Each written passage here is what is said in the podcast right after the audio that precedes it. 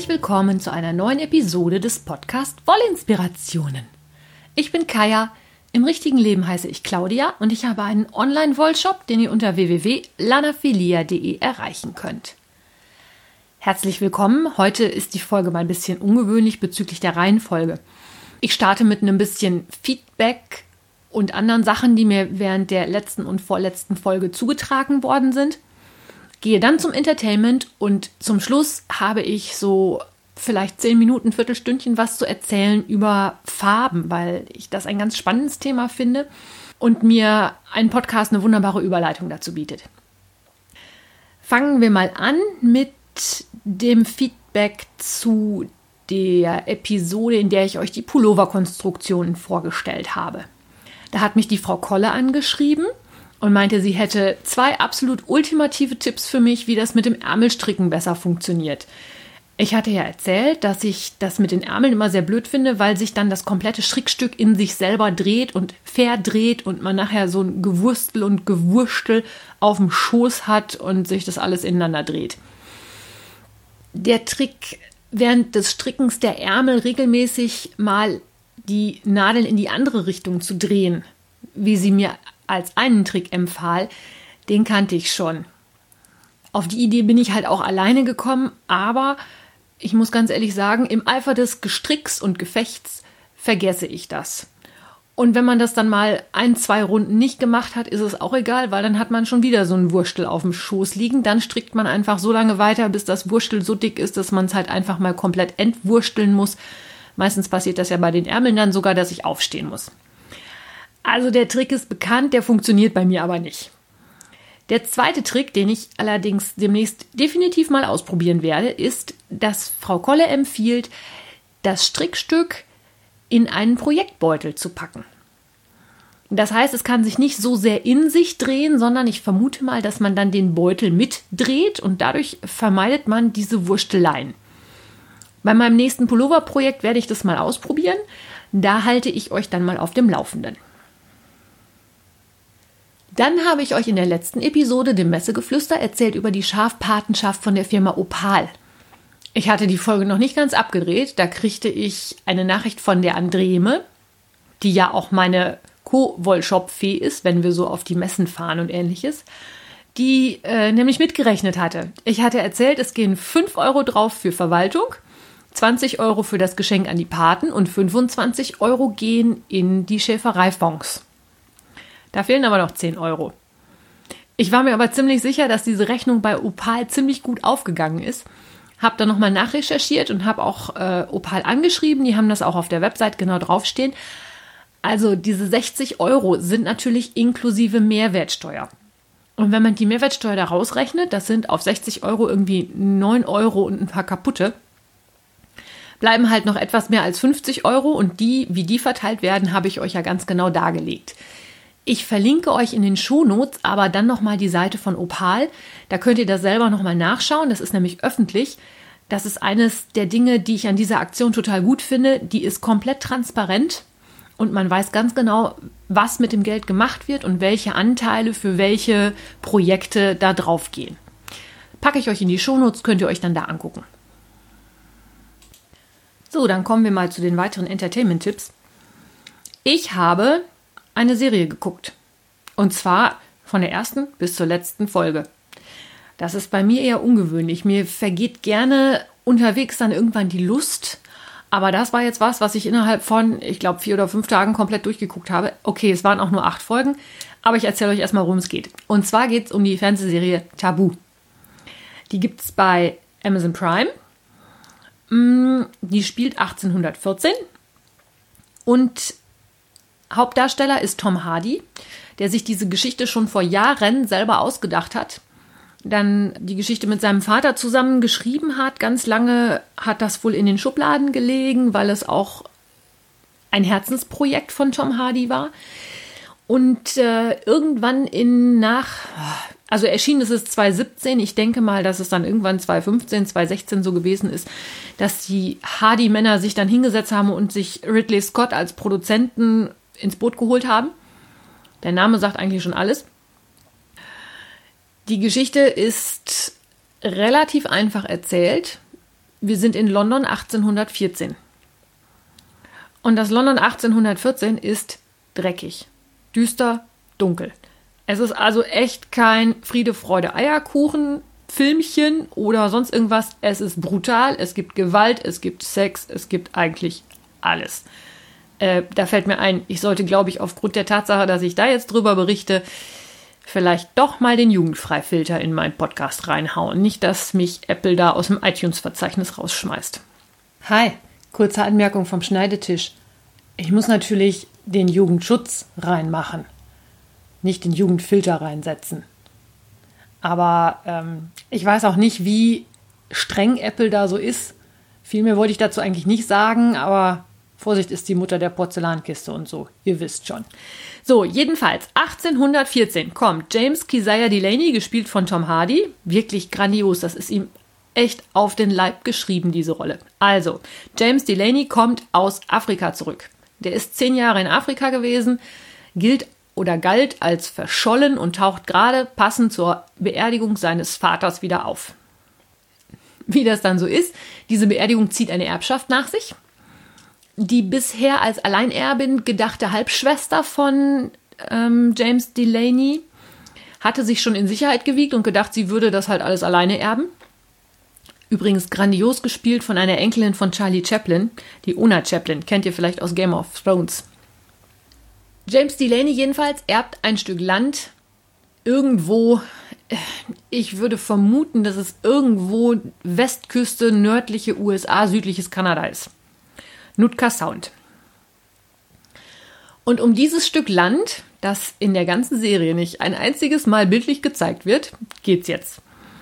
Die USA und England befinden sich zurzeit im Krieg und diese Insel Nutka Sound hat einen ganz großen strategischen Vorteil. Das heißt, eigentlich haben so ziemlich alle Interesse an dieser Insel. Als dritter Mitspieler kommt dann nämlich noch die East India Trading Company ins Spiel die für Handelsmonopole da diese Insel auch super spannend findet.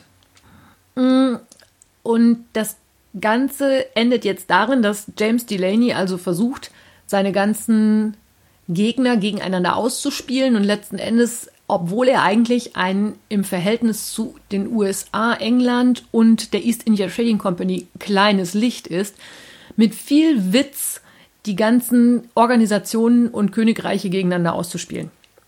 Wie ich schon sagte, es ist atmosphärisch düster, es ist Gewalt im Spiel, es ist Sex im Spiel. Es spielt Franka Potente mit als eine grandiose Puffmutter. Das macht sie hervorragend. Ich find's, ich fand's toll. Ich habe sie gar nicht erst erkannt auf Anhieb. Ich bin aber, was Schauspieler er erkennen geht, sowieso ganz, ganz schlecht. Ich erkenne eher die Stimme als das Gesicht. Und der Name Ridley Scott spricht sicherlich auch für sich. Die Musik ist auch ganz toll. Das läuft im Moment bei mir in Dauerschleife. Das sind so wunderschöne Walzer. Auch das Moll bis ich weiß nicht wohin. Ich fand's toll. Die Geschichte wird am Ende ziemlich gut aufgelöst, wie ich finde. Allerdings bleiben noch einige offene Fäden. Und es ist auch schon angekündigt, dass wahrscheinlich in 2019 noch gedreht werden wird die zweite Staffel. Da muss ich jetzt aber ganz ehrlich sagen, weiß ich nicht, ob ich mir das anschauen werde. Für mich ist die Geschichte, so wie sie jetzt bis zum Ende erzählt ist, schlüssig, auch wenn noch offene oder lose Fäden da rumhängen, die vielleicht noch irgendwie eine Möglichkeit des Weiterspinnens ermöglichen. Ich finde aber manchmal, dass solche Sachen, die auf Teufel komm raus fortgeführt werden, nicht unbedingt besser werden. Ich werde mal gucken. Ich glaube, ich schicke meinen Mann vor, der soll sich das dann mal angucken, wenn es erscheint, und dann kann der mir sagen, ob sich das lohnt oder besser nicht. Das war mein einer Entertainment-Tipp. Ich habe heute viel. Ich habe viel Entertainment. Ich habe auch gestrickt, aber halt nichts, was jetzt fertig geworden ist. Da erzähle ich euch dann nächste Woche was drüber. Machen wir dann. Also, das nächste, was ich gesehen habe, ist ein zweiteiliger BBC-Fernsehfilm. Der heißt Die Rote Verschwörung. Da spielt Daniel Craig mit, auf den stehe ich ja total. Den finde ich richtig, richtig super, obwohl er 2005 echt noch viel, viel, viel, viel jünger war als in den James Bond-Filmen. Und das heißt deswegen die Rote Verschwörung, weil es sich um einen Film handelt, der in der postsozialistischen Ära in Russland spielt.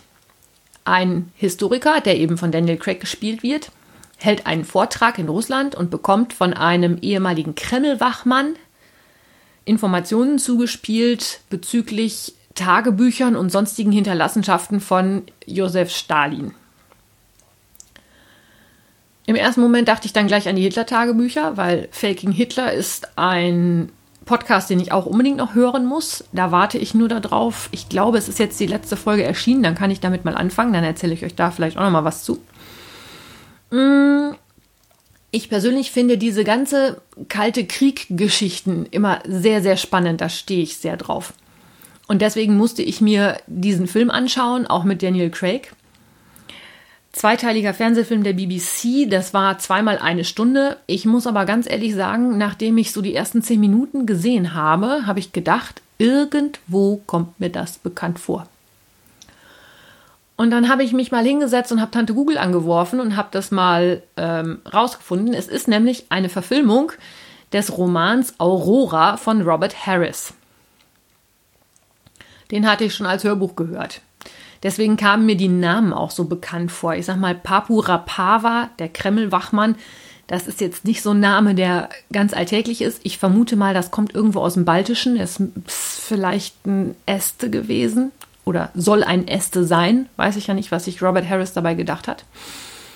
Jedenfalls kannte ich die Geschichte dann schon. Ich wusste, worauf es hinausläuft. Habe mich aber trotzdem zwei Stunden beim Fernsehen, ich sag mal, ganz nett unterhalten. Es ist jetzt nicht die Hochklasse-Unterhaltung gewesen, aber für beim Stricken, wenn man die Geschichte schon kennt, war das ganz nett. Wer sich für sowas interessiert, kann da ja dann vielleicht auch schon mal reinschauen. Mein Entertainment-Tipp Nummer drei hat jetzt auch endlich wieder was mit Stricken zu tun. Ich habe nämlich angefangen zu hören die Sweet Georgia Show von Felicia, Felicia Loh, also der Gründerin und kreativen Direktorin von Sweet Georgia. Wenn ihr das hören möchtet, einen großen Tipp. Ihr findet es sicherlich in jedem Podcatcher bei iTunes, wo auch immer, aber ihr müsst Sweet Georgia zusammenschreiben. Sonst finden die das nicht. Also, das heißt Sweet Georgia in einem Wort und dann Show. Ihr könnt natürlich auch direkt auf der Sweet Georgia Seite reinhören. Es ist auch ein reiner Audiopodcast. Den verlinke ich euch auch in den Shownotes. Felicia macht das seit 2016 oder 17, glaube ich. Die Episoden sind immer ungefähr eine halbe Stunde lang. Und sie stellt die unter das Thema Color Craft and Creativity. Also Handarbeiten, Farbe und Kreativität. In ihrem Podcast kommen fast immer Gäste zu Wort. Sie hat unheimlich viele hochkarätige Menschen der Strickerszene schon da gehabt. Ich sag mal Romy Hill, Kaffee Fassett, Amy Herzog, Anne Hansen, Andrea Mori, Jorge war da, Isolda war da, Melanie Berg und Martina Behm, auch die Deutschen waren schon da. Ich habe jetzt erst fünf oder sechs Episoden gehört, inzwischen gibt es, glaube ich, schon über 70. Das schaffe ich in einer Woche nicht, aber ich dachte, ich empfehle euch das schon mal. Ich weiß, das ist Englisch. Ich weiß, dass manche von euch das nicht besonders mögen und manche verstehen es auch nicht gut. Aber jetzt erzähle ich euch mal echt einen Knaller. Ich habe nämlich mit Felicia hin und her geschrieben, weil wir ja auch zusammen planen, einen Podcast zu machen. Und ich hatte ihr was geschrieben und dann sagte sie, ja, das hast du ja in deinem Podcast erzählt. Sag ich, bitte, du hast meinen Podcast gehört? Kannst du Deutsch? Nee, sagt sie, kann ich nicht, aber ich habe mich dann hingesetzt, habe Google Translator angeschmissen auf dem Handy und habe vom Desktop-PC den Podcast ablaufen lassen und habe mich dann so durch den ganzen Podcast durchgehört. Das dauert dann zwar etwas länger, aber ich habe eine Ahnung bekommen, was du mir da oder was du deinen Hörern da erzählt hast. So, liebe Leute, ihr habt jetzt überhaupt keine Ausrede mehr hinzugehen und zu sagen, das ist ein Podcast in Englisch, den höre ich mir nicht an. Ich finde, es ist immer eine Sache der Übung. Ganz, ganz klar. Auch ich habe bis vor zehn Jahren oder so fast kein Englisch gehört oder auch gelesen. Ich habe mir das auch angeeignet, aber ich finde, da macht die Übung wirklich den Meister. Und wenn man sich so einen Podcast anhört, es kommt ja auch nicht unbedingt darauf an, dass man jetzt bis in die kleinste Kleinigkeit versteht, was da jetzt genau gemeint ist. Man versteht den Sinn dahinter und erweitert damit seine Englischkompetenz. Und das finde ich total toll. Von dessen wegen Fünf Wollinspirationen Sterne für den Sweet Georgia Podcast, die Sweet Georgia Show. Verlinke ich euch in den Show Notes, damit ihr das dann auch findet und euch euch anhören könnt. Und weil die Felice ja auch immer über Farben spricht, kommen wir jetzt nämlich eigentlich mal zu dem Thema, zu dem ich heute nochmal was sagen wollte, wenn ich mit meinem ganzen Entertainment durch bin. Farben. Farben sind für uns Stricker ganz, ganz, ganz wichtig. Ein Strickstück sieht in Rot, Gelb, Grün, Blau gleich völlig anders aus als in Gelb, Grün, Blau, Rot. Die Idee habe ich übrigens von der Lilientinte Challenge, bei der war gestern, also am Donnerstag, das Thema Gelb, Rot, Grün, Blau. Ich wollte da immer schon mal was zu machen und habe jetzt die Gelegenheit beim Schopf ergriffen. Lilientinte Challenge läuft noch bis nächste Woche Mittwoch. Ihr könnt noch mitmachen bis zum 10. Also an dieser Stelle bei Instagram Lilientinten Challenge. Macht super viel Spaß. Man lernt tolle neue Accounts kennen, neue Stricker. Vernetzt euch, macht mit, macht Spaß. So, aber jetzt nochmal zurück zu Farben. Böse Zungen sagen ja, Männer können keine Farben unterscheiden. Die kennen nur schwarz, weiß und bunt. Ich habe mich schon mal so ein bisschen mit der Geschichte der Farbtheorie beschäftigt.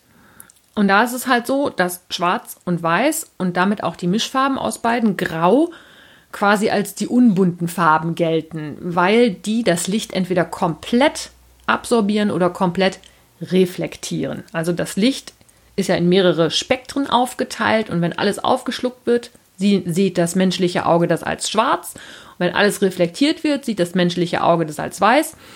Und wenn alles nur zu einem Teil reflektiert wird, wird das für uns grau. Bei allen anderen Farben ist die Reflexion immer abhängig von halt der Farbe, die der Gegenstand hat. Wenn ich etwas als gelb wahrnehme, ist es so, dass alle Farben außer gelb absorbiert werden und nur das Gelb schafft seinen Weg von der Oberfläche des Gegenstandes bis in mein Auge und erscheint mir dadurch als gelb. Das Problem an Farben ist, die Farbwahrnehmung ist häufig sehr, sehr subjektiv. Also zum einen klar, welche Farbe man mag, ist sowieso subjektiv. Aber ob eine Farbe jetzt zum Beispiel ein helles Gelb-Grün oder ein dunkles Grün-Gelb ist, ist auch immer ein bisschen subjektiv zu betrachten.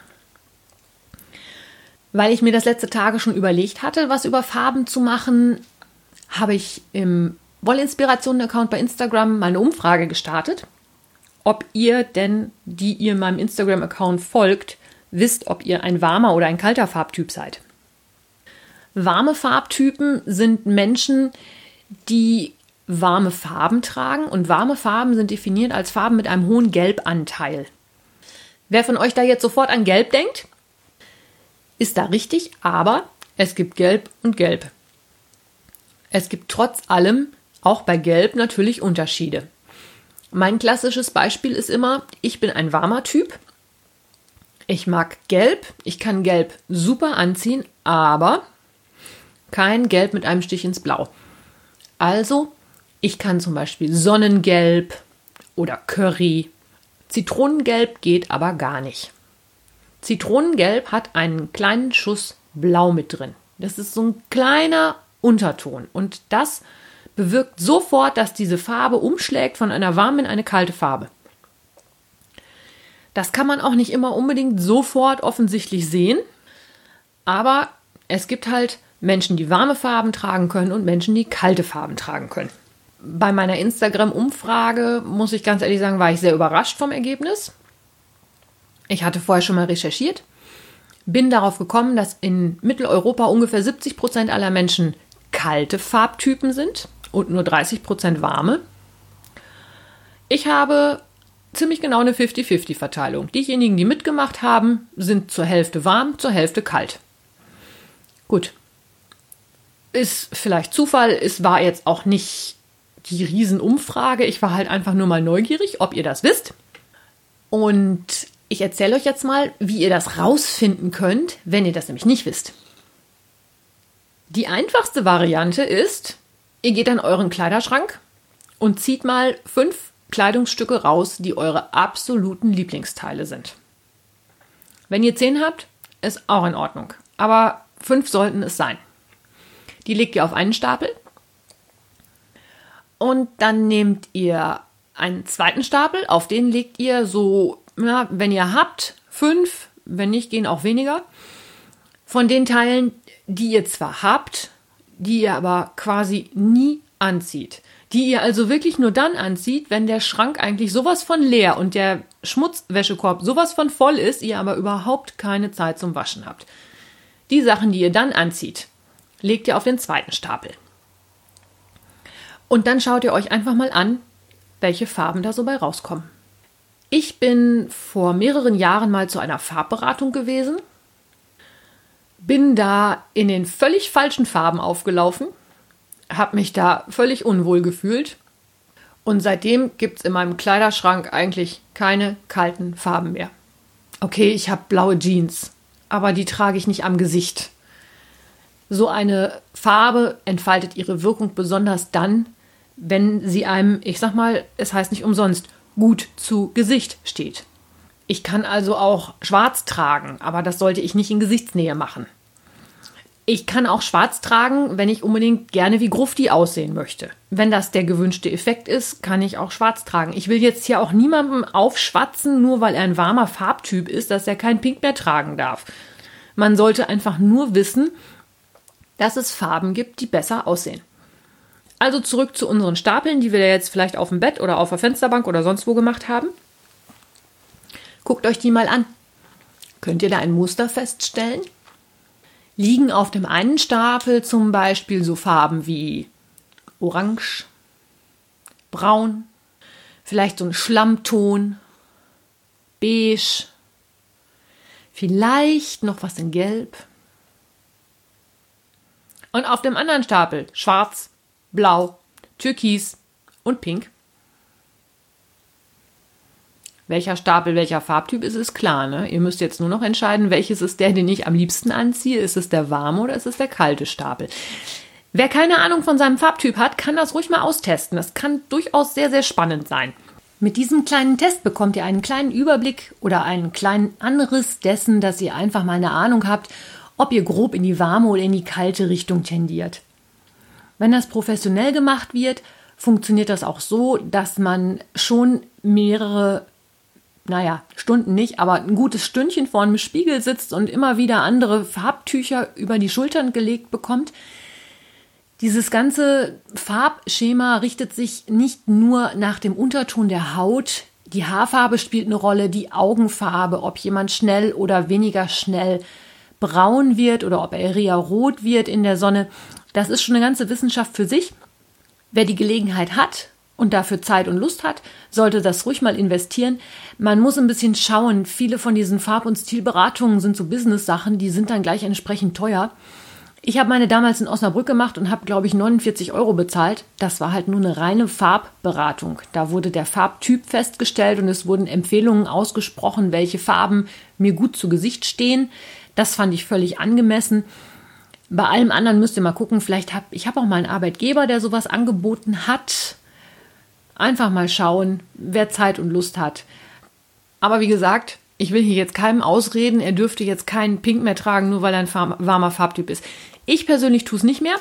Aus dem einfachen Grund, seitdem ich meine Garderobe umgestellt habe, brauche ich mir überhaupt keine Gedanken mehr zu machen, ob irgendwelche Sachen zueinander passen. Ich gehe morgens an den Schrank, ich nehme eine Hose, ich nehme ein T-Shirt, ich nehme Pullover, das passt. Da brauche ich keine Angst haben, dass irgendwer kreischend wegrennt, weil die Farben so scheußlich zueinander aussehen und ich muss mir auch keine Gedanken machen, ob das passt oder nicht. Wenn man da einmal in seiner Farblinie drin ist, passt super. Ich treibe das inzwischen auch so weit, dass ich ähm, Nagellack, Brillengestelle, Schmuck, in den passenden Farben dazu nehme, wobei ich ganz ehrlich gestehen muss, ich bin ein warmer Farbtyp, aber ich finde Goldschmuck fürchterlich.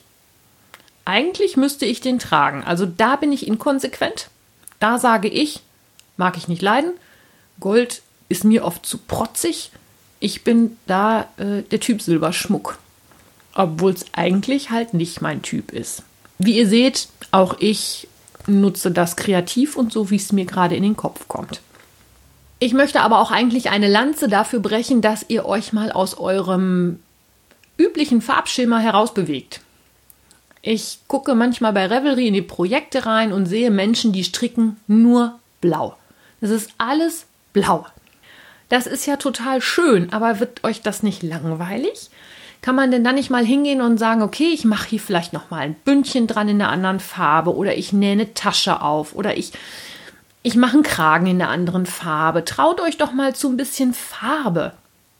Socken, die sind nicht am Gesicht, die kann man in allen Farben stricken und wenn sie ganz scheußlich sind, versteckt man sie noch in Schuhen. Mein Mann behauptet, er würde sogar rosa Socken tragen. Ich habe die Probe noch nicht gemacht. Das kann aber jetzt wohl sein, dass das irgendwann die Tage mal kommt. Man kann mit Farben so viel arbeiten. Es gibt auch inzwischen so tolle Möglichkeiten. Auch die digitale Welt hilft uns da sehr. Ich weiß nicht, ob ihr das kennt. Es gibt so einen Trick, wenn man ein Einstrickmuster machen möchte. Dann kann man sich ja über die Farben, ich weiß nicht, drei Wochen lang Kopf machen. Welche Farbe kombiniere ich mit welcher? Wie sieht das nachher aus? Wie ist der Kontrast? Gerade der Kontrast ist ja bei Einstrickmustern ein unheimlich wichtiges Kriterium. Es hat nämlich überhaupt keinen Sinn, dass ich ein mühseliges Einstrickmuster mache und am fertigen Strickstück sieht man nachher nicht, dass das eigentlich zwei Farben sind. Oder auch mehr Farben. Dafür gibt es einen ziemlich simplen Trick. Ich weiß nicht, ob ich den schon mal erzählt habe. Wenn ihr euch überlegt, mehrfarbige Sachen zu stricken und nicht sicher seid, ob der Kontrast ausreichend ist, weil ihr ein Gradient Set habt oder weil ihr nicht sicher seid, ob die dunklen Töne nicht doch zu nah beieinander sind, macht ein digitales Foto und schaut euch das Ganze in Schwarz-Weiß an. Wenn der Kontrast hoch genug ist, könnt ihr auch in einem Schwarz-Weiß-Foto super unterscheiden, welche Farbe welche ist. Das könnt ihr auch im Strang machen. Ihr müsst noch gar nicht mal angefangen haben zu stricken, gar nichts.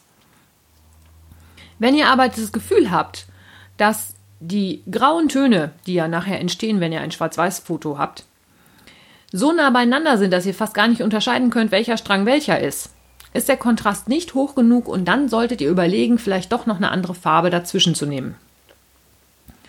Das war so am Rande für Menschen, die Einstrickmuster haben. Da finde ich das ein super Workaround, dass man mal schauen kann. Einstrickmuster sind ja sehr, sehr aufwendig und wenn man die nachher fertig hat und eigentlich auf dem Pullover drauf schaut und nur eine Farbfläche sieht, ist es die Mühe nicht wert. Das ist nicht nötig, das braucht keiner. Damit bin ich auch eigentlich schon ziemlich am Ende meiner heutigen Episode angekommen. Ich habe jetzt noch so ein paar Ankündigungen zu machen. Das erste ist, nächste Woche wird es keine Podcast-Folge geben. Ich habe durch den Umzug im Februar und die ganzen Termine jetzt im März mit der H&H und hin und her wirklich, wirklich viel um die Ohren gehabt und habe mir das Wochenende 13. 14. April komplett freigehalten und mir jetzt auch überlegt, ich werde auch keine Podcast-Folge machen. Ich brauche echt mal so zwei, drei Tage, wo ich sagen kann, gut, Füße hoch, bisschen stricken, damit ich euch auch wieder Strick-Content erzählen kann. Das kommt dann definitiv. Ich habe schon wieder gestrickt. Es sind auch schon ein paar Sachen entstanden, aber es ist noch nichts fertig, deswegen habe ich noch nichts erzählt. Aber lange Rede, kurzer Sinn. Nächste Woche fällt die Podcast-Folge aus. Ich brauche mal Pause. Dafür komme ich dann Ostern natürlich mit einer neuen Folge wieder. Dann bleibt mir noch zu sagen, wo ihr mich findet. Bei Facebook und Instagram findet ihr Lanaphilia als Shop und die Wollinspirationen als Podcast. Bei Revelry ist mein Nickname Lanaphilia. Da findet ihr mich in der Gruppe Podcasting auf Deutsch. Ich weiß jetzt auch, warum ich immer Podcasten sagen will, weil Podcasten auf Deutsch ist einfach für mich schlüssiger, weil es ein deutscher Satz ist, als dieses Podcasting auf Deutsch. Aber das ist vielleicht auch nur ein Problem, das ich habe. Also die Gruppe halt, heißt Podcasting auf Deutsch. Ihr erreicht mich per Mail unter kaya.wollinspirationen.de. Über die anderen Social Media Kanäle natürlich über private Nachrichten und ähnliches. Und ich habe eine Bitte an euch. Oder eine Frage. Wenn ihr Themenvorschläge habt oder Entertainment-Vorschläge, dann lasst es mich doch bitte wissen ich bin immer interessiert an neuen Sachen und ich möchte natürlich für euch podcasten und wenn ich dann an euren Themen vorbei podcaste, wäre halt auch nicht so schön. Ich wünsche euch also eine gute Zeit. Wir hören uns in zwei Wochen. Bis dahin, alles Liebe, eure Kaya. Ach so, ich habe übrigens noch was vergessen. Ihr dürft mich gerne bewerten und ihr solltet mich auf jeden Fall abonnieren, damit ihr nämlich in 14 Tagen die nächste Episode nicht verpasst falls es jemand vergessen sollte, dass es nächste Woche keine Episode gibt. Bis dahin, tschüss! Thank you.